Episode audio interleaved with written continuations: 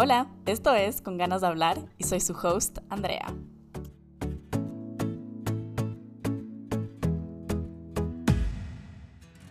Estoy muy emocionada del episodio de hoy. Tengo una invitada demasiado especial y bueno, no voy a decir más. Eh, aquí va, espero que lo disfrutes.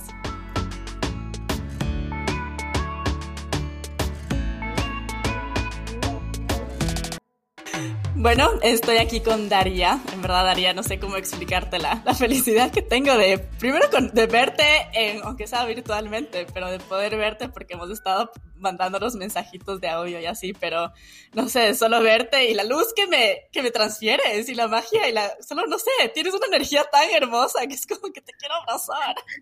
Pero, pero por ahora nos vemos por aquí. Así que qué gusto tenerte aquí y gracias por, ajá, por compartir este espacio conmigo.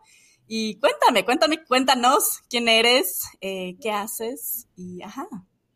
Hola, hola, ¿cómo están?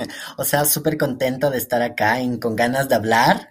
Hay mucho de qué hablar, gracias Andrea. Hemos estado conversando un montón antes, antes de este encuentro y creo que en tiempos de pandemia es lo que nos queda, ¿no? Aprovechar como los recursos que tenemos y, qué bueno que se dio la oportunidad. Estoy muy feliz.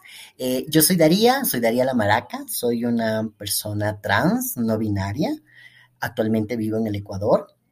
Eh, soy latina, soy sudaca, eh, y también me reconozco desde el feminismo, ¿no? Eso es para mí como muy importante, porque me reconozco desde un lugar que durante mucho tiempo em, ha sido un lugar que ha sido de, de, ser vejada, ¿no? Me reconozco desde una etiqueta que es importante para la, para la memoria sudamericana, que es el de la travesti, el de la marica, ese lugar que eh, tal vez quienes nos escuchan dirán, bueno, pero ¿no son insultos? Bueno, sí, eran insultos para las personas trans, era la forma en la que nos llamaban, pero a mí me parece muy importante rescatarlo porque, para quien no sepa, en el Ecuador, hasta el año de 1997, eh, legalmente las personas homosexuales y las travestis estábamos criminalizadas, es decir, por mantener una relación afectiva entre dos hombres o lo que la sociedad consideraba que eran dos hombres, una persona trans y un hombre, podíamos ser llevadas a la cárcel entre cuatro y ocho años de forma legal, aunque la relación era consentida y entre personas adultas, ¿no?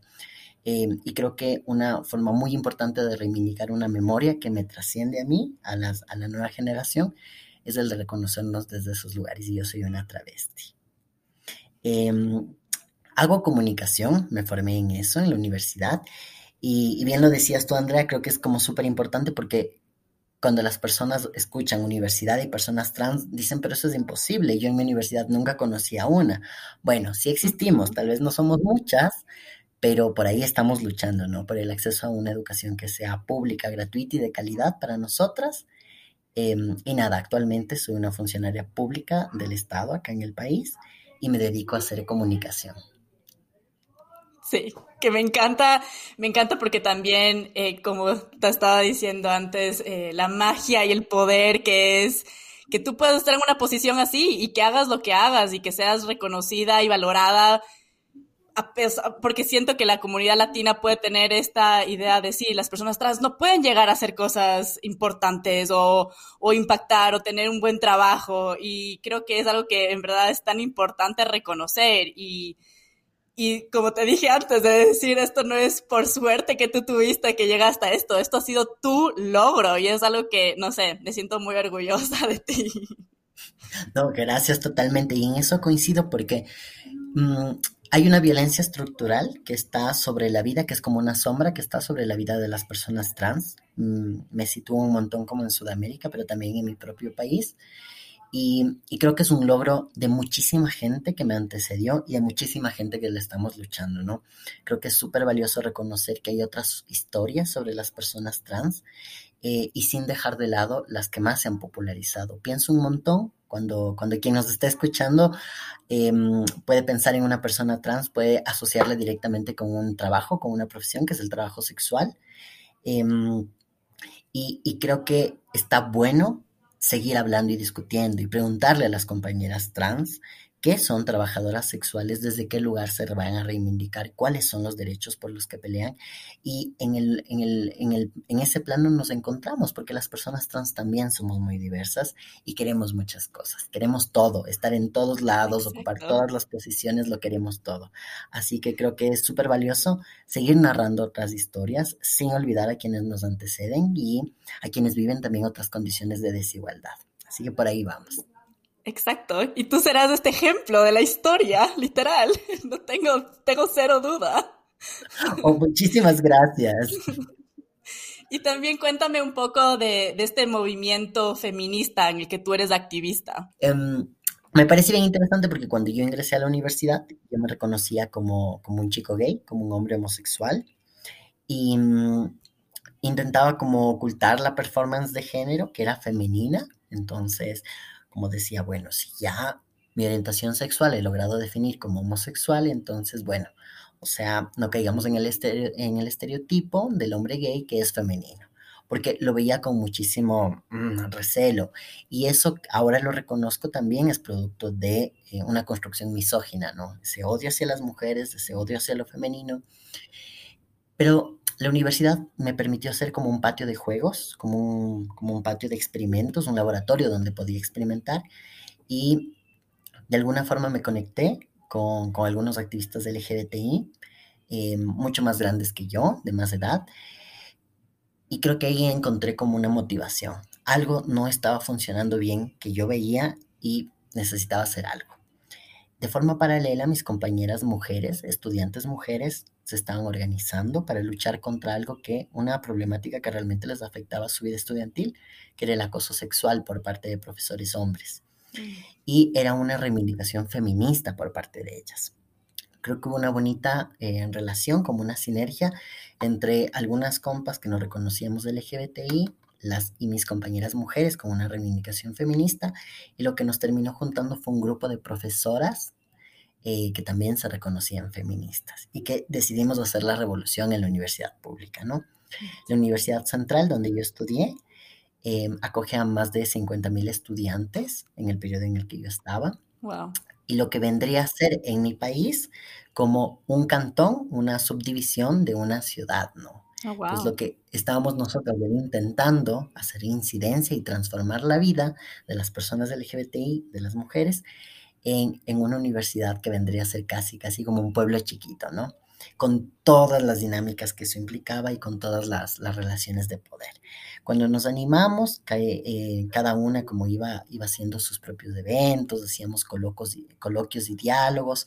Y fue un momento muy importante porque entendí que reconocerse como una persona LGBT no era suficiente si no había una construcción feminista de fondo.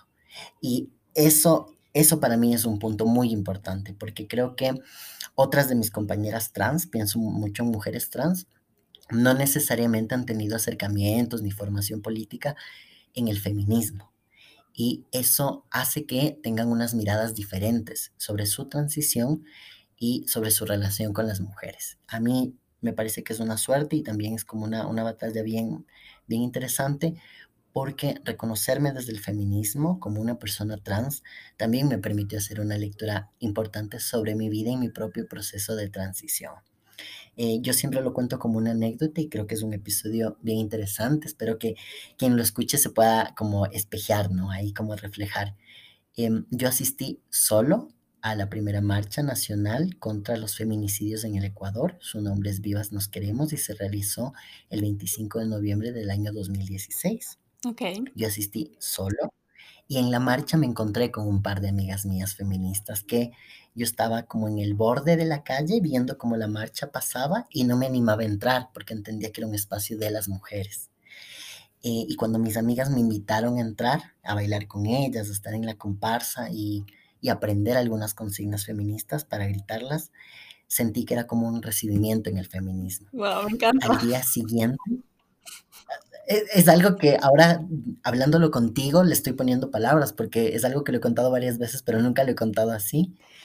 Eh, eso fue el día sábado, 25 de noviembre del 2016. Aparte me, me, cuentas y tengo toda una imagen, así toda una película en mi cabeza y solo es como que amo esto, me encanta.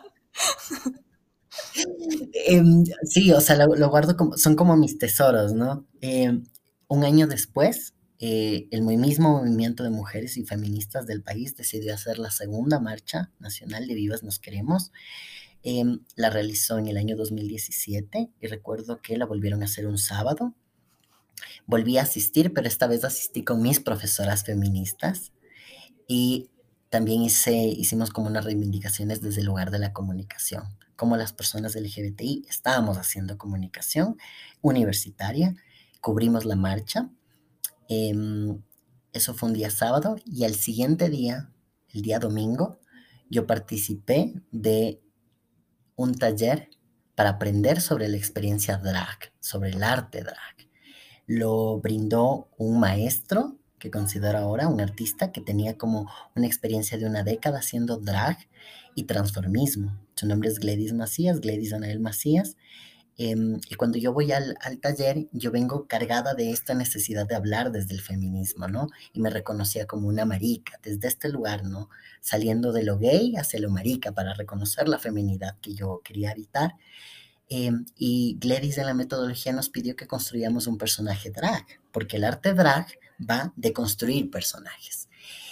Y yo me quedé en shock porque yo veía como mis compañeros tenían claro qué personaje querían construir y utilizaban el travestismo para darle vida. Y yo me di cuenta que no quería ser un personaje, sino que quería ser yo misma.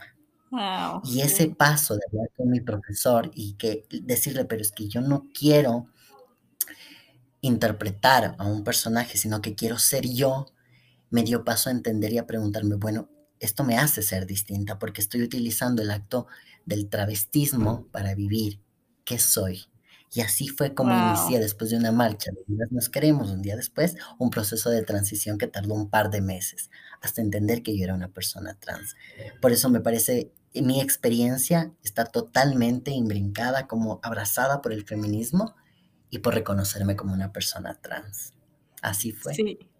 Y, y unas cositas antes, eh, antes de que me quiero que me cuentes un poco más tu historia de cómo fueron las cosas que tú empezaste a sentir, cómo tú dijiste, o sea, porque me cuentas un poco, pero siento que hay estas cosas que a veces las personas sienten desde muy chiquitos, como que cuando realmente empiezas eh, a, distinguir, digamos, estas partes de, género y todas estas cosas sociales que también la vida, el mundo te dice, como que tienes que ser mujer o tienes que ser hombre, y, estas cosas más sociales. Eh, pero antes de eso quería también que me cuentes un poco cómo crees que personas que quieren poder apoyar a, al movimiento feminista, que quisieran ser activistas también de, de la comunidad LGBTI, eh, ¿Cómo pueden las personas de Ecuador ser parte de esto? A ver, me parece como conectar dos cosas. La primera es que creo que eh, todo el mundo está viviendo una revolución y la revolución va a ser feminista. Y la revolución está impulsada por las mujeres y sus reivindicaciones. Y por supuesto, en ese amplio marco de quiénes son las mujeres, estamos las personas trans, están los compañeros gays, las personas no binarias, las mujeres lesbianas, eh, las personas intersexuales. Y creo que una excelente forma es yo, yo, les invito a quienes nos escuchan a hacer un ejercicio de reconocimiento. O sea, les invito en este momento, cierran sus ojos y reconozcan algunos episodios de su vida, ¿no? Cuando, cuando alguien les dijo, quiso insultarles utilizando apelativos como machona o maricón o pareces travesti o las niñas no hacen eso, ¿no? Los varones no se comportan así. Estos lugares a donde les estoy invitando a que, a que se lleven, a que se, se abandonen, eh, son lugares que construyeron nuestra identidad y nuestra identidad en el ámbito sexual y en el ámbito del género. Y creo que está súper importante porque no hay ninguna persona que se escape de esta construcción, no hay alguien que no viva en un mundo que es binario eh, y muchas nos sentimos incómodas de vivir en ese mundo. Y esa incomodidad nos invita, creo que en un primer paso, a juntarnos con otras que también están incómodas y decidir hacer algo. Sí. Y yo les invito a pensar, en mi caso, yo lo hice desde las aulas universitarias, es decir, utilicé eh, el tiempo posterior a mis clases hacía, me inventaba oficios y programaba eventos y coloquios y me juntaba con mis propias compañeras que se reconocían lesbianas u hombres gays y decidíamos hacer conversatorios en la universidad. Un espacio que era hostil para las personas de la diversidad sexogenérica, pero en el cual encontrábamos alianzas, sobre todo en mujeres, en profesoras. Ese fue mi espacio donde logré eh, entender que era importante hacer algo, no levantar la discusión. Pero también me pongo a pensar en otros entornos que son más hostiles y como yo misma, en relación a mi familia, me costó un montón poder enfrentar una realidad, que era que mis papás, o sea, mi mamá, mi papá y mi hermano, no estaban listos para hablar de la diversidad sexual y regresarles la responsabilidad de que lo hagan, de que se eduquen. Creo que eso es muy importante porque es muy común que a las personas LGBTI nos pregunten, por ejemplo, cuándo decidimos salir del closet, pero nunca les preguntan a las personas que están en nuestro entorno, que no son LGBT, cuándo salieron del closet, de la ignorancia, del desconocimiento, para hablar de la diversidad sexual. Es regresarles la responsabilidad, porque nosotras también ya lo vivimos duro, ¿no? Creo que hay un ejercicio doble quien, quien sienta la necesidad de discutir el sistema del sexo y el género y se asuma y comprenda que su identidad es distinta, es diferente, em, pues a celebrarse. Hay que buscar información, vamos a buscar una comunidad. Ojalá, eh, lo ideal sería que sea física, ¿no? Conseguir amigos y amigas, pero en este momento puede ser muy útil la Internet, buscar grupos donde estén personas con las mismas incomodidades que tú pero también pienso en quienes no son LGBTI, pero van a acompañar esos procesos. Pienso en las familiares, en los hermanos, las hermanas, en los compañeros de clase. ¿no? Lo importante es de buscar información y de sentir empatía. Y creo que eso pasa un montón por reconocer que si tú no eres una persona trans, si tú no eres una persona de la diversidad sexogenérica, hay otras cosas que también te están oprimiendo, que posiblemente es tu edad, sientes que al ser joven es muy difícil el mundo porque nadie te escucha, o pueden ser a partir de tu experiencia de la racialización, de tu condición de movilidad humana, y siempre hay algunas opresiones que nos van a juntar. Así que creo que nadie, nadie se salva, nadie está exenta de iniciar una lucha y la lucha va a partir de la incomodidad que, que generemos. Así que paso número uno, buscar información. Paso número dos, hay que crear comunidad y la comunidad puede ser virtual o puede ser física. Yo creo que esos son dos herramientas muy importantes. Pero sí, siento que muchas personas como que a veces cuando empiezan a sentir cosas que no están, entre comillas, dentro de lo normal, dentro de lo ser heterosexual, de, los, de ser mujer o ser hombre, es como que las personas se asustan, se asustan porque no, eh, no son tan reconocidas, porque tal vez tienes miedo de el que dirán, tienes miedo el qué sé yo, fallar a otras personas, el no cumplir con las expectativas, qué sé yo, de tus papás, de tu familia. Y, siento que es tan importante motivar a las personas a decir, está bien sentir ese, esa incomodidad, pero explórala, explórala y decide sentirte cómodo y cumplir con tus expectativas de quién tú eres y dejar de decir, me abandono a mí por cumplir con las expectativas de la sociedad y de mis papás porque eso nos causa tanto dolor. Y, responde, como bien lo dices tú, responde al contexto social. Estoy pensando un montón en cómo em, a los cuatro años, me gusta contar esta anécdota, creo que es fundamental, a los cuatro años, eh, mamá me lleva a cortar mi cabello a, a, una peluquería, ¿no? Y, quienes, y desde que voy entrando al lugar, veo a la entrada de, una peluquería de barrio popular donde yo vivía eh, dos estatuas que eran dos pumas, el uno era negro y el otro era dorado, ¿no? claro, yo veo las estatuas, tenía cuatro años y para mí era como, wow, este lugar tiene estatuas, es muy importante. Cuando ingreso, quien nos recibe es una mujer alta, con una cabellera, una melena rubia, una mujer en tacones, con un vestido pegado a su cuerpo, que recibe a mi madre, mamá le dice que necesito un corte de cabello, pero que yo soy muy difícil para eh, estar tranquilo, ¿no? Finalmente me suben a una sillita que tenía la forma de la cabeza de un caballito, ¿no? Entonces, bueno, con toda esta performance para que yo me relaje, comienzan a cortar mi cabello y mi mamá habla muchísimo tiempo con, con, con la peluquera. Su nombre era Salomé. Eh, mamá conversa mucho, yo estaba muy callado, terminamos la sesión, se despiden y al salir le pregunto a mi mamá por qué Salomé tenía una voz tan gruesa. Y mamá me dice, tenía gripe. Un mes después volvemos al mismo sitio, nos recibe Salomé, pero esta vez ya no podía cortar mi cabello porque ya tenía un turno. Así que llama a su socia, su nombre era Kate, una mujer más delgada, con la cabellera negra, eh, que nos recibe y muy amable. Bueno, me sientan en la misma sillita, como yo ya sabía que solo me iban a cortar el cabello, estaba más tranquilo, y mi mamá vuelve a conversar. Y esta vez habló mucho tiempo con Kate. Cuando finalizamos la sesión, me despido, salimos y le pregunto a mi mamá. No, no le pregunto, le afirmo. Le digo, mami, eh, me da mucha pena y me dice, ¿por qué? Le digo, porque ahora Kate y Salomé también tienen gripe, siguen enfermas. Y mi mamá, desde las herramientas que tenía, desde el desconocimiento también, fue muy honesta conmigo.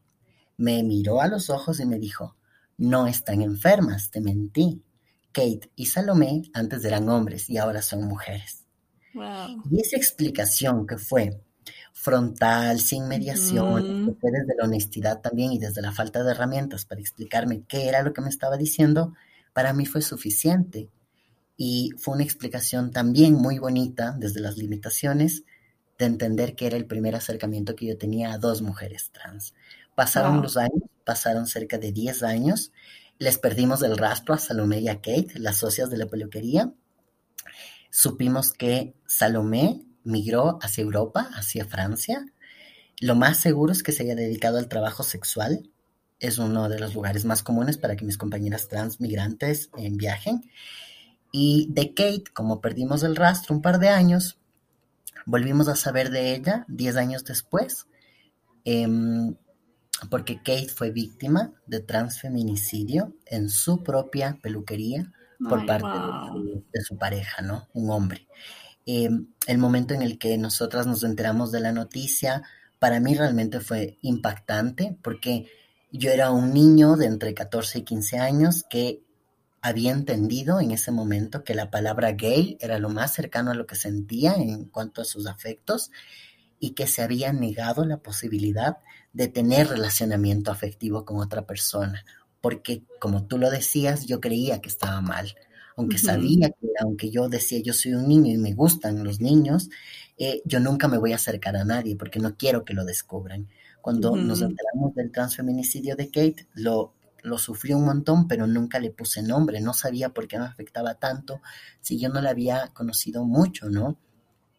Pasaron los años y luego ahora vuelvo a ver esa, esa historia de vida y esa relación con Kate y con Salomé y, y las siento mías, ¿no? Yo, yo la siento mucho a Kate, la siento mucho a Salomé porque son una de las historias que estamos seguras muchas que queremos cambiar. Nuestra mayor venganza será llegar a viejitas y formando comunidades grandes de personas trans que nos acompañemos. Así que creo que, tal como tú bien lo dices, estas incomodidades que sentimos frente al riguroso sistema del sexo y el género, a los estereotipos, vienen dados porque sabemos que algo no está funcionando, sabemos que seguir la norma absoluta eh, trae castigos y premios, ¿no? Y yo siento un montón que quien sigue la norma de forma rígida, entonces sigue la heterosexualidad sin cuestionarla y sigue siendo una persona que no es trans, es una persona cisgénero, la sociedad la va a premiar con algunos privilegios frente a quienes decidimos, em, no sé, disentir de esa norma, cuestionarla y vamos a sufrir algunas opresiones. Entonces es como una balanza, ¿no?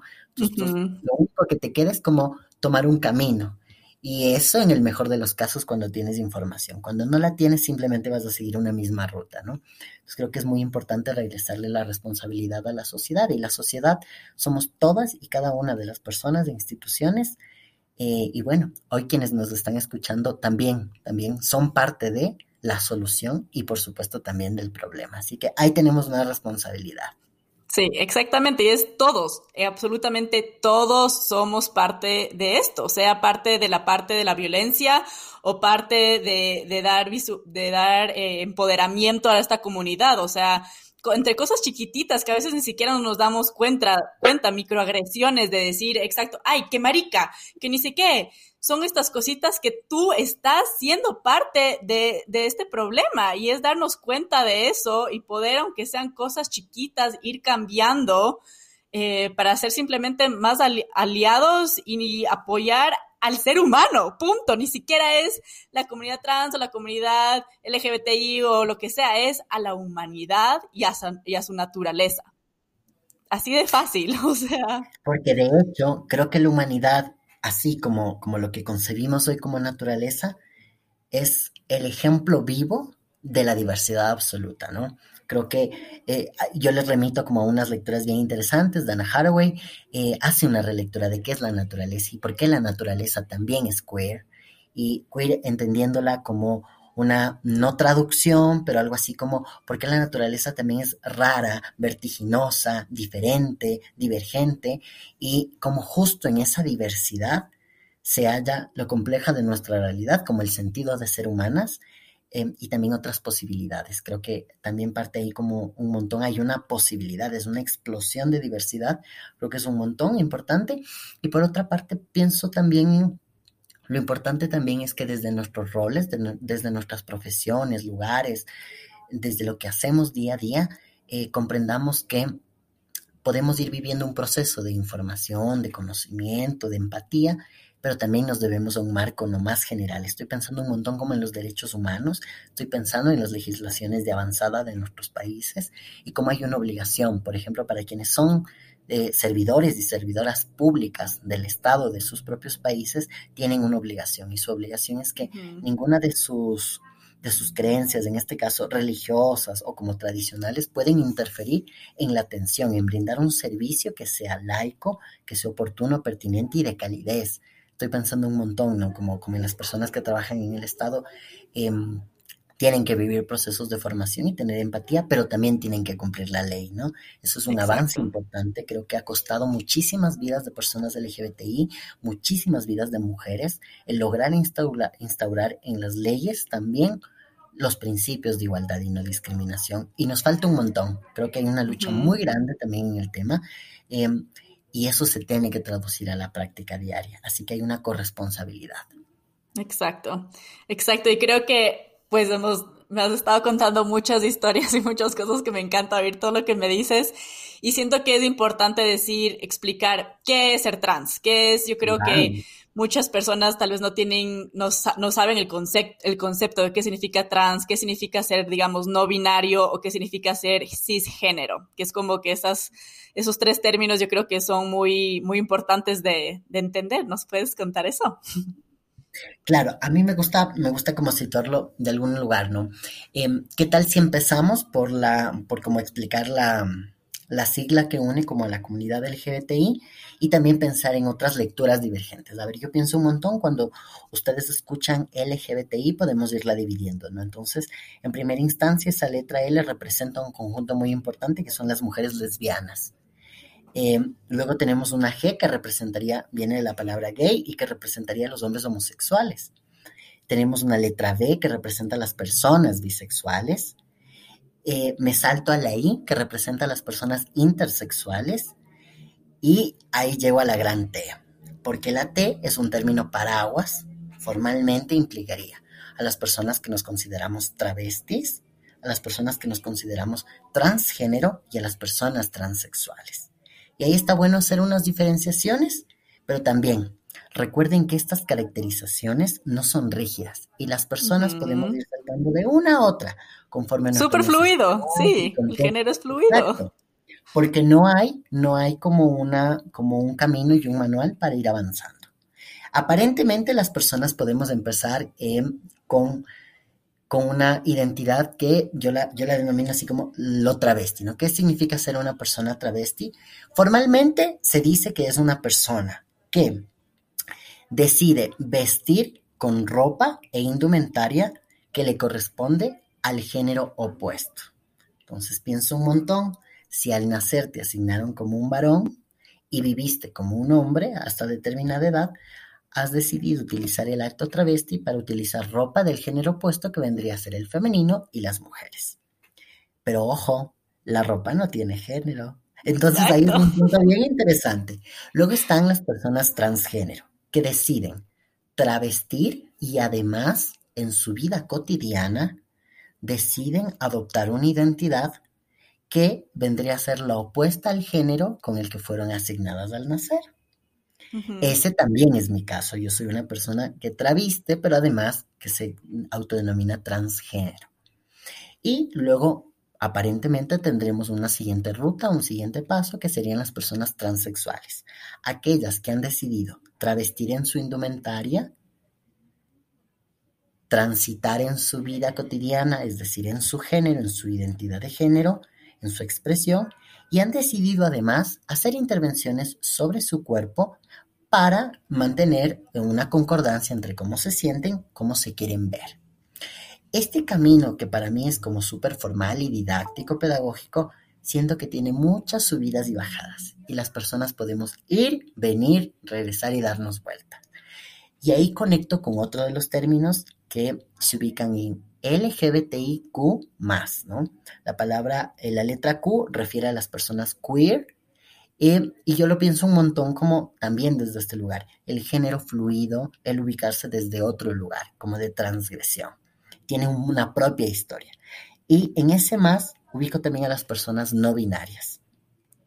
Em, porque justo las personas trans, aparentemente lo que pasa es que nosotras nos sentimos incómodas con nuestro género, con nuestro cuerpo, y lo que decidimos es transitar hacia el otro aspecto del género. Si yo nací como varón, lo que quiero entre comillas, de ser una mujer. Pero las personas no binarias justo venimos a discutir eso y a decir, bueno, es que yo no soy ni varón ni mujer. Yo estoy en el espectro del género y puedo fluir constantemente, ¿no?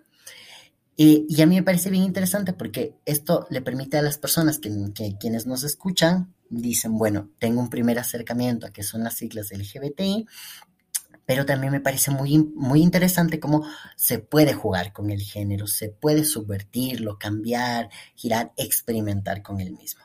Yo soy una, yo me considero a mí mismo una, una, persona trans que es no binaria, eh, porque, por ejemplo, yo no me reconozco como una mujer trans, sino que me reconozco como una persona trans. Y creo que hay un importante ejercicio, ¿no? Eh, tengo varias de mis compañeras que se reconocen como mujeres trans, y me gusta un montón que ellas lo digan así. Somos mujeres trans, sin borrar lo trans de su experiencia de vida. Y tú me preguntabas, por ejemplo, bueno, ¿cuáles son estas diferenciaciones entre travesti, trans, eh, transgénero y transexual? Y también, ¿por qué utilizamos la palabra cisgénero, no?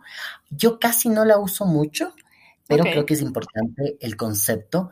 Em, sobre todo me gusta pensar un montón en que una persona cisgénero es aquella que aún no ha transitado en el género. Y eso puede cambiar en la vida.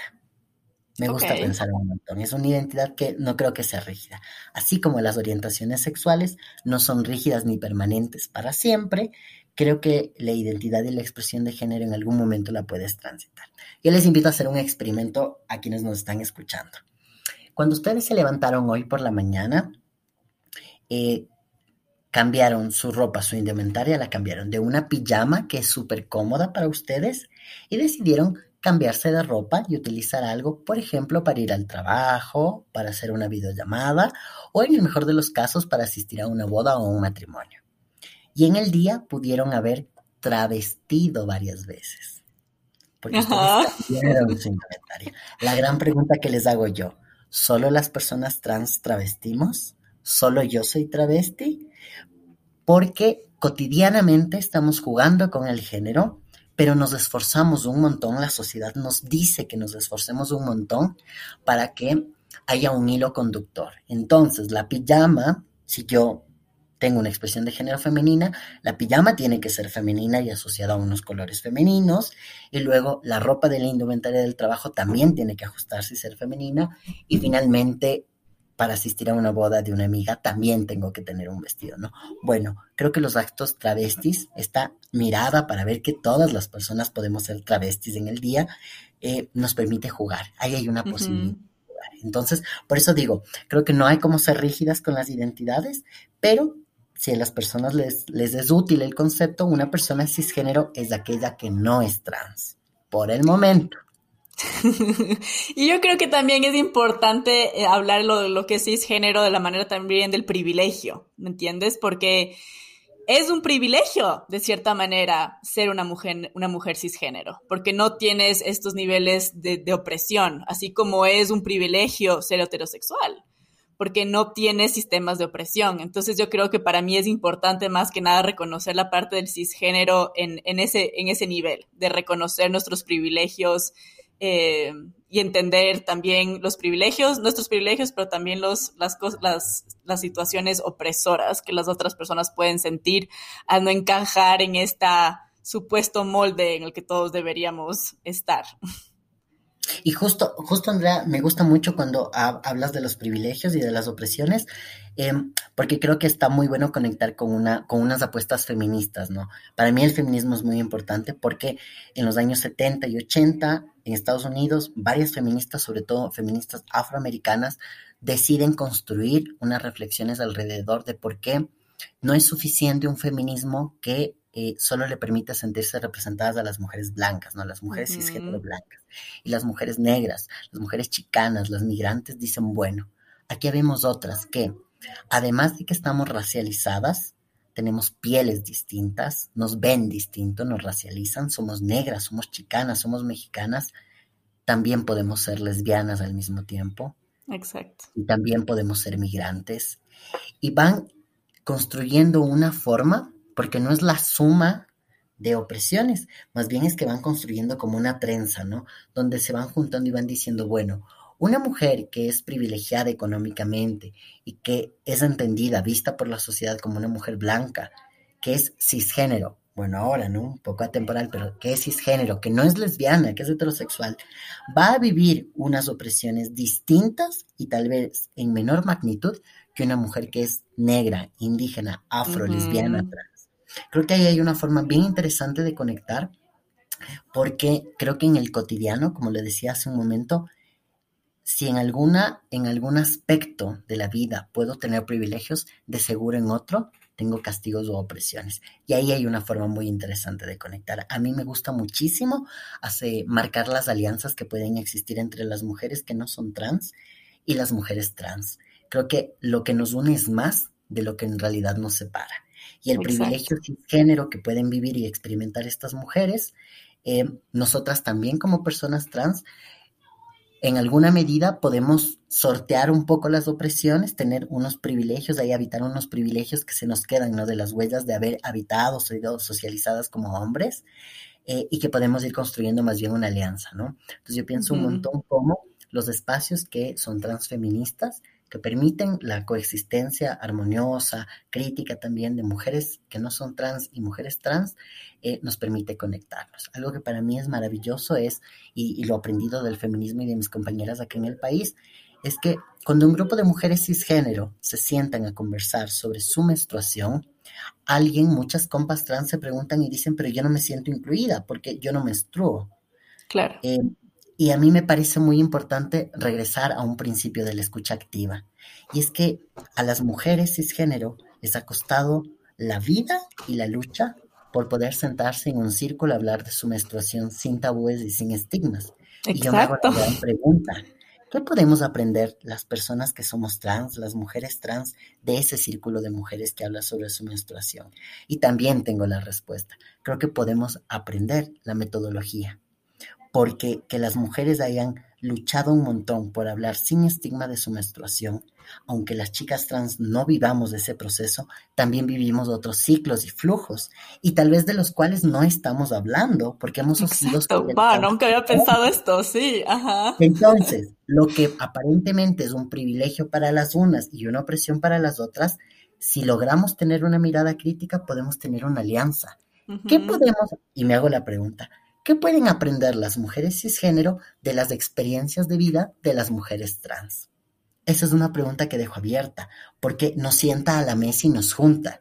Y hay momentos en que las mujeres cisgénero van a necesitar espacios para hablar de experiencias vitales y las mujeres trans también queremos nuestros espacios, pero en la vida vamos a estar más juntas de lo que creemos. Y creo que ahí hay una poderosa alianza, ¿no? Sí, Sí, me encanta. Wow, nunca había pensado eso.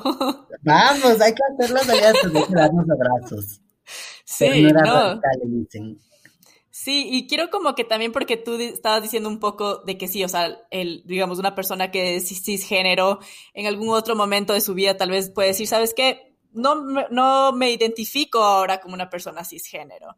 Pero creo que también hay veces que hay esta idea incorrecta muchas veces de esto es simplemente tu elección. ¿Me entiendes? como decir, oh, ah, sí, es que esta persona decide ser gay o esta persona decide ni sé cuánto. Y es como que, que solo se le pase eso, que se le pase las ganas, como que, o, o es una época. Yo creo que eso es algo que es muy, muy frecuente también. Decir, ah, no, simplemente está en una etapa de su vida en la que está confundida.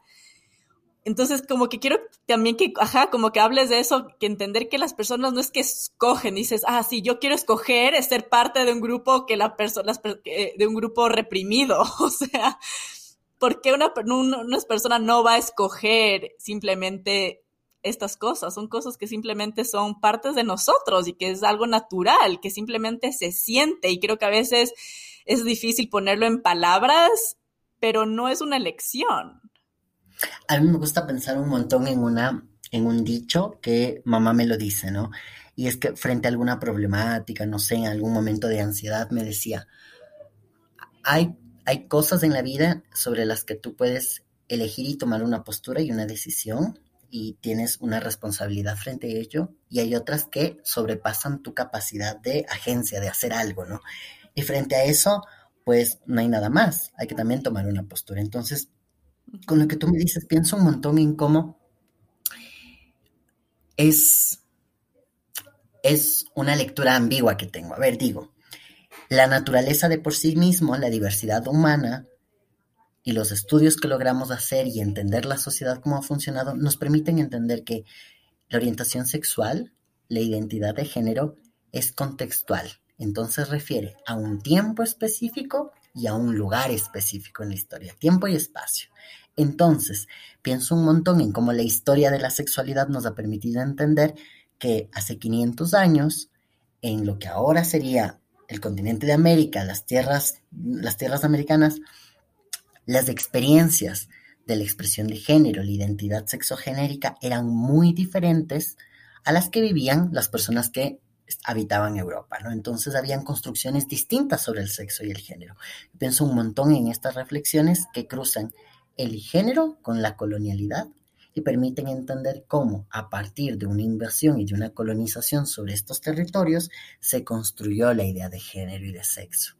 Eso quiere decir que antes, sobre estas tierras, con, nuestras, con nuestros aborígenes y ancestras, aquí las experiencias, aquí no se podía hablar ni específicamente de hombres, mujeres, ni femenino ni masculino, y vivían unas experiencias de sexualidad mucho más diversas, ¿no? Entonces, si hace 500 años el mundo era distinto en estas tierras, me hace pensar un montón cómo va a ser luego. y, eso también me permite salir de la idea de que eh, como no todo, es decir, como la identidad eh, de género y la, expresión de género no son una decisión, tampoco vienen en los genes, sino que es algo muy mixto, ¿no? ¿Cuándo, en qué momento tenemos la posibilidad de experimentar con todo? ¿Por qué se nos ha dicho que naturalmente somos las personas heterosexuales y naturalmente somos no trans? Y ahí creo que ahí está la posibilidad de hacer como una mirada, una relectura interesante. Por otra parte, a mí me gusta un montón pensar y darle la vuelta y digo, los deseos que sentimos las personas LGBT en relación a nuestros afectos, con quién queremos relacionarnos, y las personas trans en relación a cómo queremos expresar nuestra identidad, se van construyendo de formas muy interesantes, muy complejas y muy diferentes. Y en algún momento, sobre lo que sí podemos decidir es sobre cómo vamos a llevar estas experiencias que yo les decía, como esta incomodidad, este querer romper el molde. Sobre eso podemos decidir.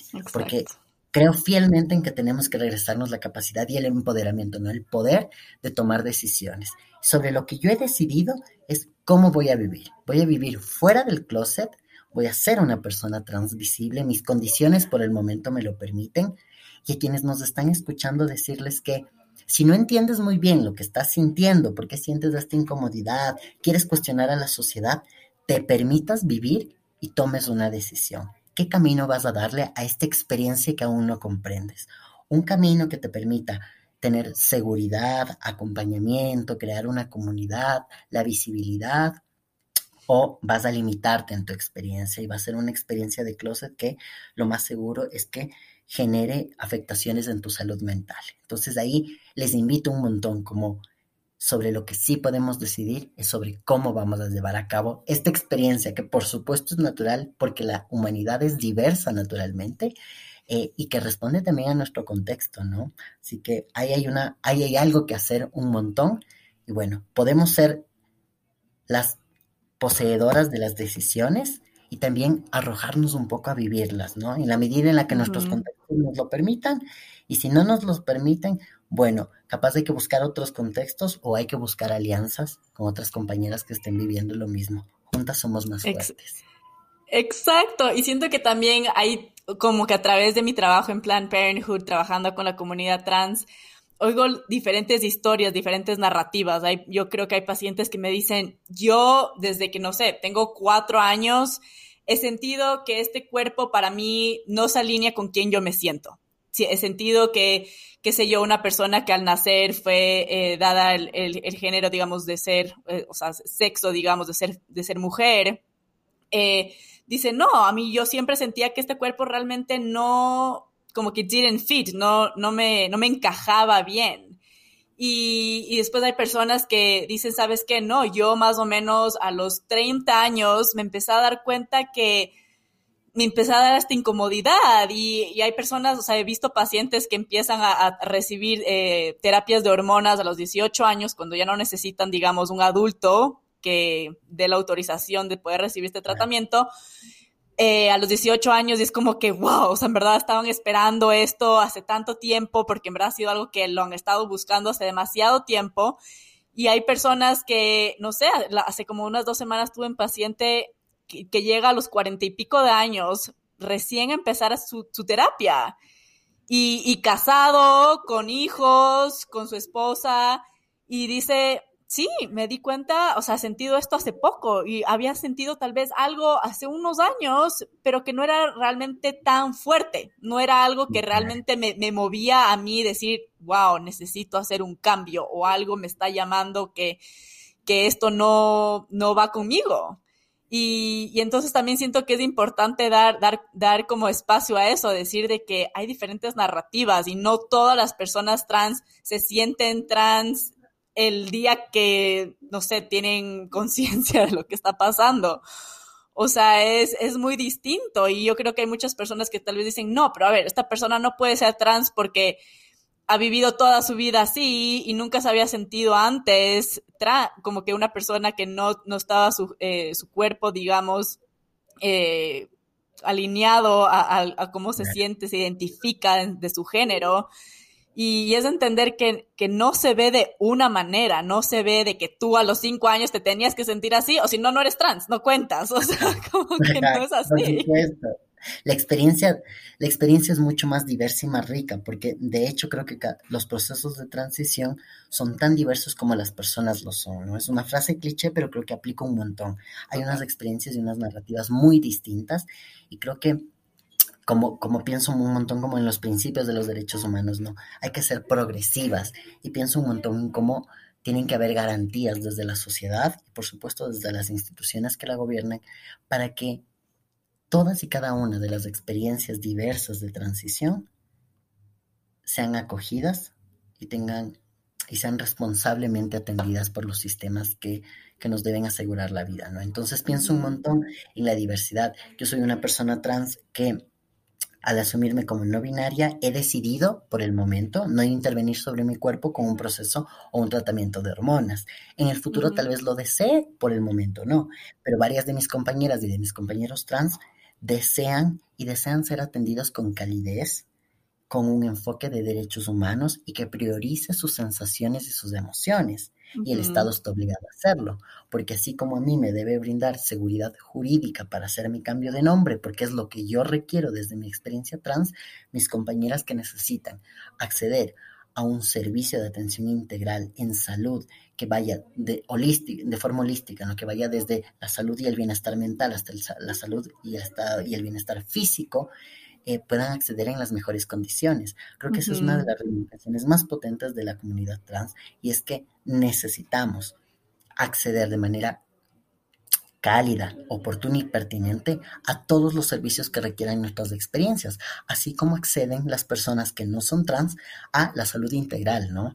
Pienso un montón también, como en, esta, en esto que te digo, que siempre me gusta conectar la lucha feminista con la lucha trans, en cómo las mujeres han venido luchando por siglos y ahora es de manera más evidente por el derecho que tienen a decidir sobre sus propios cuerpos, el derecho al aborto y cómo, qué, y ahora vuelvo a la pregunta, ¿no? ¿Qué podemos aprender las personas trans de las mujeres?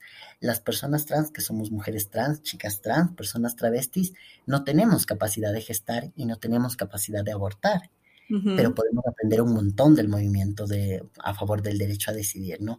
Porque yo siento que cuando el Estado, las leyes y la sociedad controle el cuerpo de las mujeres para que no aborten, les prohíbe y las criminaliza, a nosotras nos van a hacer lo mismo cuando queramos intervenir sobre nuestros cuerpos. Si a ellas no las dejan decidir, a nosotras tampoco. Y ahí hay, un, un, abrazo que nos damos porque sabemos que apoyar la despenalización del aborto para las mujeres, la descriminalización, a nosotras también nos permite luchar por la despatologización de las identidades trans. trans. Ni en la cárcel, ni ni en el closet, ni enfermas. Tenemos que ser libres y diversas. Exacto, y también del otro lado decir, a ver, si nosotros y yo como una mujer, digamos, cisgénero, lucho por, eh, por el acceso al aborto y lucho porque las mujeres tienen que tener eh, autonomía de poder hacer lo que estas personas quieran con su cuerpo y punto, porque es mi cuerpo, yo también voy a apoyar que las personas trans hagan lo que les dé la gana con su cuerpo. Entonces, como que también es darse cuenta de decir eso, decir, a ver, ok, entonces está bien de que yo como una mujer aborte y pueda hacer lo que yo quiera con mi cuerpo, pero cuando viene a otra comunidad de hacer algo diferente con su cuerpo, no, eso está mal. Es como que no, a ver, es exactamente lo mismo. Estás simplemente decidiendo dar autonomía y derecho del cuerpo, de tu cuerpo, porque es tuyo y de nadie más. Y que o sea, me come miércoles que tengamos que ni siquiera luchar por esto. Es como que, ¿por qué tenemos que luchar por esto? Pero supongo que si tenemos que luchar, aunque solo estamos en el camino, y eso es, es algo que me da mucha... Exacto, y me da mucha esperanza y mucho amor, especialmente viviendo en Estados Unidos.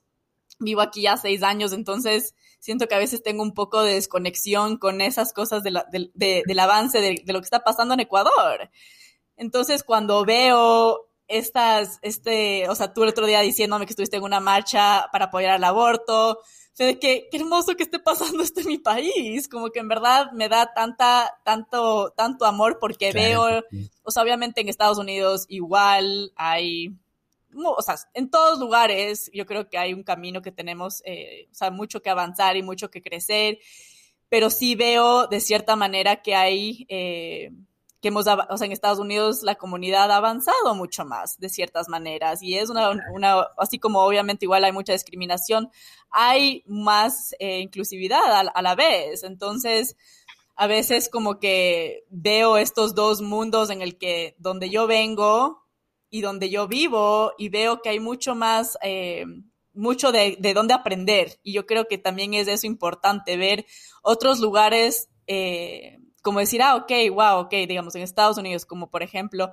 hay Planned Parenthood, donde las personas transgénero pueden ir a recibir todos estos eh, los tratamientos de, hormonas, o sea, sin tener ningún tipo de, de, o sea, no juzgamos para nada, literalmente, y lo que me encanta es como que, ponte, llega una persona a, a la clínica y yo nunca te voy a decir de que, ah, ok, qué sé yo, de que Daría, ella va a hacer esto, siempre es de que, hola, como que, cuáles son tus pronombres, como que cuál es tu género, cómo tú te identificas, de que yo no te voy a decir quién tú eres, tú dime tú quién eres. Yo no, no soy nadie para decirte quién eres. Y, y es algo que es tan hermoso como que, o sea, las personas que, especialmente la comunidad trans, cuando llegan a la clínica, decir, wow, o sea, alguien me preguntó cómo yo me identifico. O sea, me preguntaste quién soy yo, no te, no tú asumiste quién soy. Y, y, sí, o sea, así como vemos diferente eh, progreso, no sé si la palabra es progresión, eh, progreso, diferente progreso en diferentes lugares, ver eso también como, como un punto de motivación y decir, wow, ok, hay estas comunidades en las que ya son mucho más progresivas en este sentido, nosotros también podemos seguir creciendo. Y más que nada, el nunca decir, ok, ya estamos aquí, está bien. Es no, nunca es suficiente. Si queremos más, busquemos más y pidamos más. Y no como que solo decir de que, ah, ya, bueno, es que ya, bueno, es que hicieron aunque sea el, el matrimonio, eh, qué sé yo, eh, homosexual en, en, en en Ecuador legal. Entonces ya, con eso está suficiente. No, no es suficiente. queremos, más y vamos a pedir más y vamos a pelear por más. Punto. A mí me parece algo muy lindo lo que dices porque eh, hace, hace nada, hace tres años, eh, en un momento muy importante para mi vida, porque justamente estaba empezando con mi proceso de transición sin saberlo, em, me di cuenta de una realidad que era que era increíble, ¿no? Que era muy importante en el país. Era el año 2017 eh, y estábamos próximas a llegar al mes de noviembre de ese año. Em, y por primera vez escuché, gracias al trabajo periodístico de unas compañeras feministas, me di cuenta de que en el país habíamos sido criminalizadas las personas LGBTI hasta el 25 de noviembre de 1997. Al 2017 se habían cumplido 20 años de un importante suceso histórico y social para el movimiento LGBTI en el país, que era el movimiento de la despenalización de la homosexualidad. Y en 2017 yo intentaba buscar información sobre por qué nunca en la escuela a mí me habían dicho que dos años después de que yo nací, eh, el Ecuador había despenalizado la homosexualidad. Y bueno, yo quería saber todo. Me puse a investigar y claro, encontré, encontré poca información, pero información muy valiosa. Con lo que me topé fue que en el año de 1997, a partir de un suceso de violación de derechos humanos muy importante, eh, se logró iniciar un movimiento. Y me gustaría como contarlo en, resumen. En, en junio de 1997, en la ciudad de Cuenca, al sur de nuestro país, se llevó a cabo una fiesta de elección. Se elegía a la reina gay 1997 en un bar llamado el... Wow, me acabo de olvidar el nombre. El Abanicos Bar, ubicado en la ciudad de Cuenca. Quien, quien salió electa eh, fue Pachi, fue Brigitte Patricio Cuellar, un activista muy importante. Esa noche, cuando finalizaron la elección de la reina, eh, la policía, el intendente de la ciudad decidió ingresar al espacio, apelar al artículo 516 del Código Penal de nuestro país en, ese momento vigente, el cual decía que cualquier persona que tenga relaciones afectivas entre dos hombres, es decir, dos hombres que tengan relaciones afectivas entre ellos y que no constituya violencia sexual, sino que era consentido, podían ir a la cárcel de cuatro a ocho años. Y también apeló a otras normas, por ejemplo, al escándalo público, atentado a la moral, ¿no? Finalmente lo que sucedió es que los policías ingresaron a este lugar, a este recinto, detuvieron a las compañeras que estaban travestidas, eran reinas de la noche, y las llevaron a la cárcel. Finalmente, eh, esa noche en la cárcel vivieron muchísimas violaciones a sus derechos humanos, pero también vivieron violencia sexual. Pachi, Patricio Cuellar, salió de la cárcel un par de días después, gracias a que colectivos de, defensores de derechos humanos hicieron muchísima fuerza. Em, me parece algo muy interesante porque con quien hablaron también en la ciudad fue con el arzobispo de la ciudad de Cuenca. Hicieron un trabajo profundo ahí para hacer litigio, para exigirle a la policía que deje en libertad a Pachi, que reconozca que eso fue una violación de derechos humanos, ¿no? Eso sucedió en junio y agosto del año de 1997. Y para septiembre y octubre, es decir, para estas fechas, hace 23 años, Nuestras compañeras trans en la ciudad de Quito, desde el colectivo Nueva Cochinelli, decidieron salir por primera vez a la Plaza Grande, es decir, a la plaza que se ubica en la sede del Poder Ejecutivo del gobierno en el país y decidieron hacer una protesta. Basta de tanta violencia contra las personas trans, contra los hombres gays. Y junto a otras organizaciones de mujeres lesbianas, de defensoras de derechos humanos, junto a las madres de las chicas trans, salieron y decidieron instaurar una demanda de constitucionalidad querían derogar el artículo que criminalizaba a las personas, querían despenalizar la homosexualidad en el país. Después de varios meses de recolectar firmas, salieron a las calles a recolectar firmas para que la gente apoye la despenalización. Lo lograron, consiguieron mil firmas y lo llevaron a la Corte Constitucional. El 25 de noviembre del año de 1997, el Ecuador despenalizó la homosexualidad. Dos días después se publicó en el registro oficial y es así como el 27 de noviembre también es la fecha, ¿no? La despenalización. Hay un episodio, eh, frente a este episodio que es tan importante por los derechos de la comunidad, también hay una sombra, ¿no? Hay algo que es negativo. Es que la Corte Constitucional utilizó el argumento de que si bien las personas homosexuales, los hombres homosexuales, las personas trans no tenían que ser llevados a la cárcel, la razón era porque eran personas enfermas y que podían contagiar a otros hombres de homosexualidad. Y que por eso no debían ir a la cárcel, sino que debíamos ir a los sanatorios, debíamos ser atendidas por ser personas enfermas.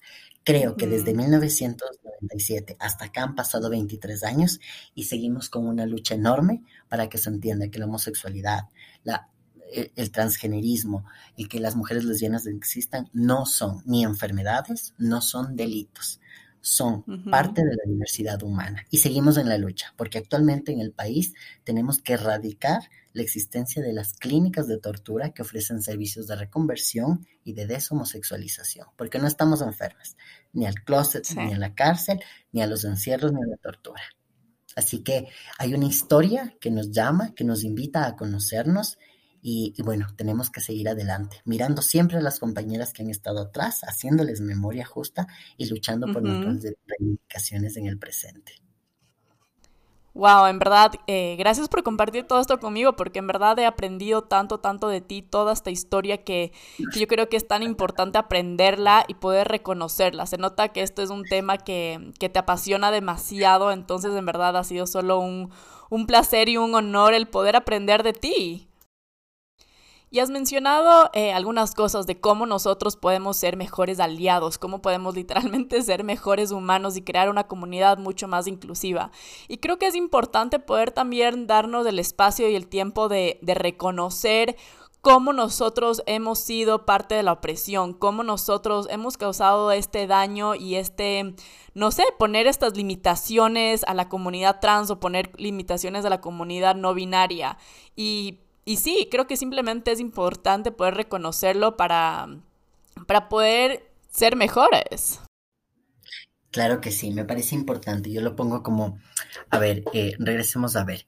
El ejercicio es súper simple. Cuando yo, cuando ustedes están escuchando este podcast y vieron la palabra trans en el título, o, ya nos iban escuchando, eh, de seguro imaginaban algo, ¿no? Y estoy muy segura que el 90% de quienes nos escuchan imaginaron con la palabra trans a una mujer trans y la imaginaron en determinado contexto social, un contexto social latinoamericano, em, un contexto en, el que el empobrecimiento era lo que más reinaba, un contexto de violencia y un contexto en el que las personas trans somos víctimas por siempre. Bueno, y yo les invito a pensar en otros contextos. Les invito a pensar que saltemos de la posición de víctimas, las personas trans en la mayoría de casos sobrevivimos y eso significa que tenemos estrategias para sobrevivir, que necesitamos juntarnos y aliarnos. Parece bien importante reconocer una cifra que la, da la OEA, es que la expectativa de vida para las personas trans en Latinoamérica es de 35 años. La mitad de la expectativa de vida em, mundial para las personas que no son trans, que es entre los 65 y 70 años. Que nosotras vivamos la mitad que una persona que no es trans habla de las condiciones en las que vivimos y por qué morimos a los 35 años, por qué la violencia transfeminicida está a la puerta, aquí a la puerta de nuestras vidas y por qué nosotras nos negamos a ser esas, esas víctimas, ¿no? Y vamos a sobrevivir. Eso me parece muy importante para reconocer. Otro punto que creo que es como una responsabilidad de la sociedad es la invisibilidad. Recuerden, quien nos escucha ahora, ¿no? ¿Cuándo fue la última vez que viste a una persona trans.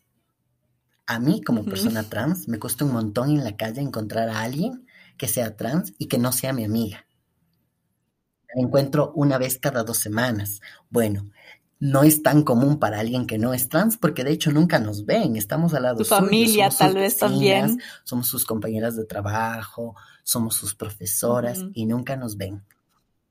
tu familia. Nunca te das cuenta que estamos ahí. Y no es porque seamos muy pocas, es porque no nos quieres ver. Así que me parece que es bien importante el tema de regresar la responsabilidad y la visibilidad. Creo que la empatía siempre se correlaciona con una posición política y hay que tomar una posición en este mundo. Frente a la desigualdad, vamos a luchar por la igualdad, ¿no es cierto? Frente a la homogenización, a que todas tengamos que ser exactamente la misma copia, vamos a luchar por la diversidad y hay que tomar posiciones. Yo les invito a hacer como esos ejercicios en su propia vida, cuando fue la última vez que conocieron a alguien que era trans y cuando lo conocieron, cómo fue esa experiencia. Ahí podemos encontrar unas, unas interesantes formas de reconocernos. Las personas trans estamos del lado tuyo, solo que no nos has visto aún, y la importancia de poder crear un contexto y un ambiente en donde estas personas, eh, cualquier persona se pueda sentir cómodo, así, así sea mi familia, mis amigos, las personas con las que trabajo, cualquier persona que me rodee, yo poder crear un ambiente en donde se puedan sentir eh, cómodos de expresar su identidad de género, su sexualidad, y que estas personas tengan la libertad de vivir como ellos quieren vivir y poder expresarlo y poder respetarlo y poder apoyar y amar eso. Y bienvenidas un ambiente donde pueda ser bienvenida en algún momento. Eso está súper lindo y creo que hay algunas, hay algunas herramientas. Eh, yo hago comunicación, por lo tanto, considero que, una, que, una, que un principio de vida es que el lenguaje, las palabras construyen mundos.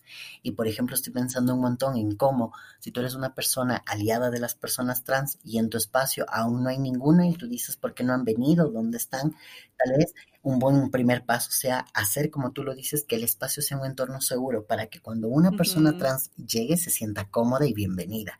Y tal vez en el camino te vas a dar cuenta que si tú tiendes a que tu espacio se vuelva cómodo, seguro para una persona trans, lo más seguro es que si alguien ya era trans eh, y no se animaba a salir de ese closet, eh, lo haga en un espacio seguro. Podemos transformar desde el lenguaje, hay una apuesta bien interesante del lenguaje no sexista, eh, lo que conocemos como lenguaje inclusivo, ¿no?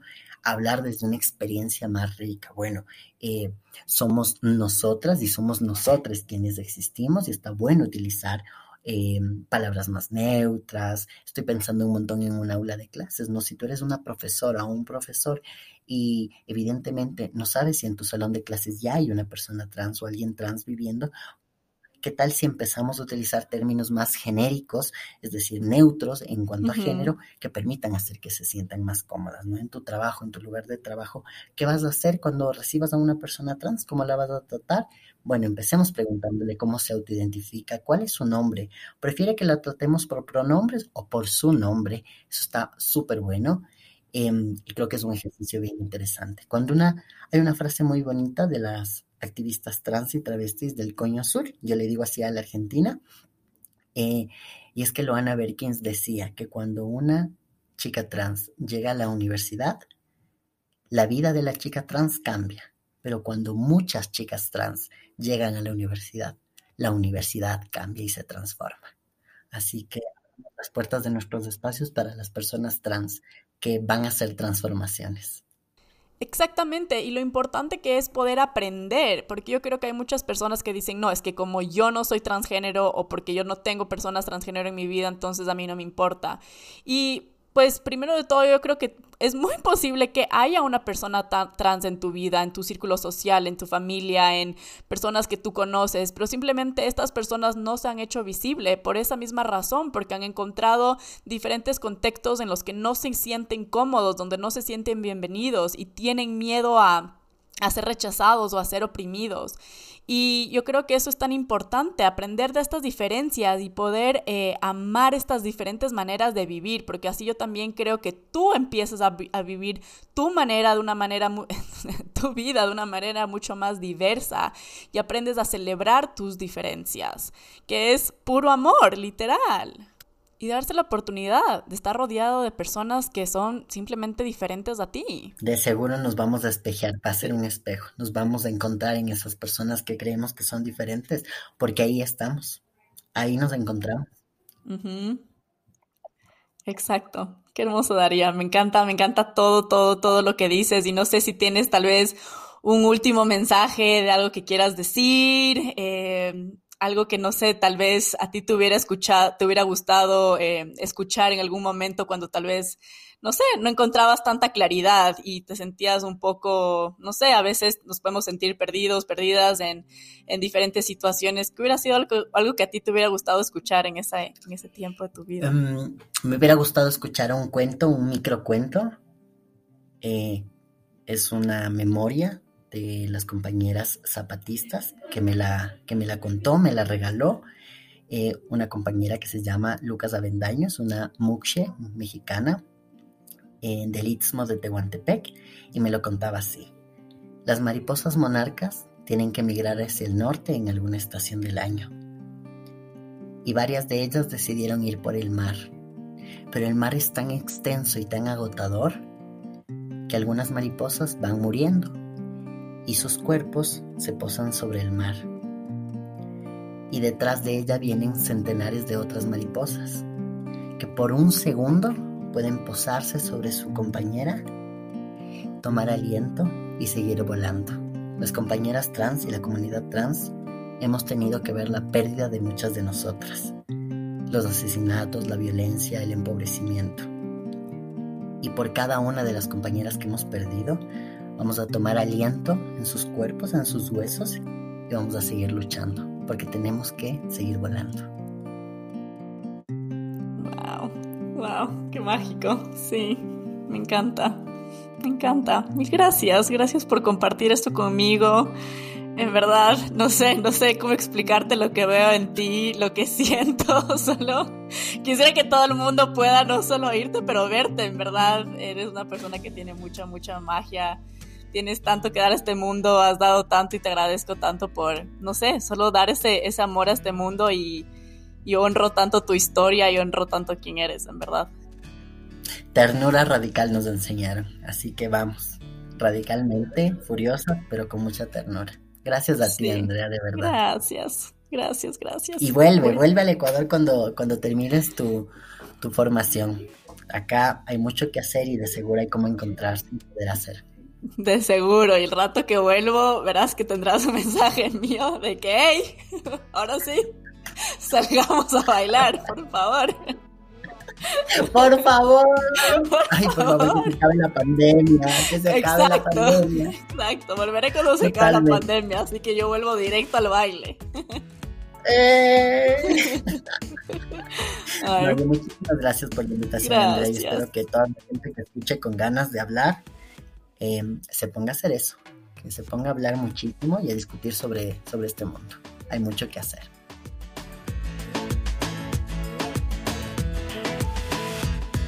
Bueno, espero que este episodio haya sido igual de mágico para ti como lo fue para mí. Y nada, nos vemos cada 7 y 21 de cada mes. Em, eso, te mando un súper, súper, súper mega autoabrazo y eso es todo. Bye.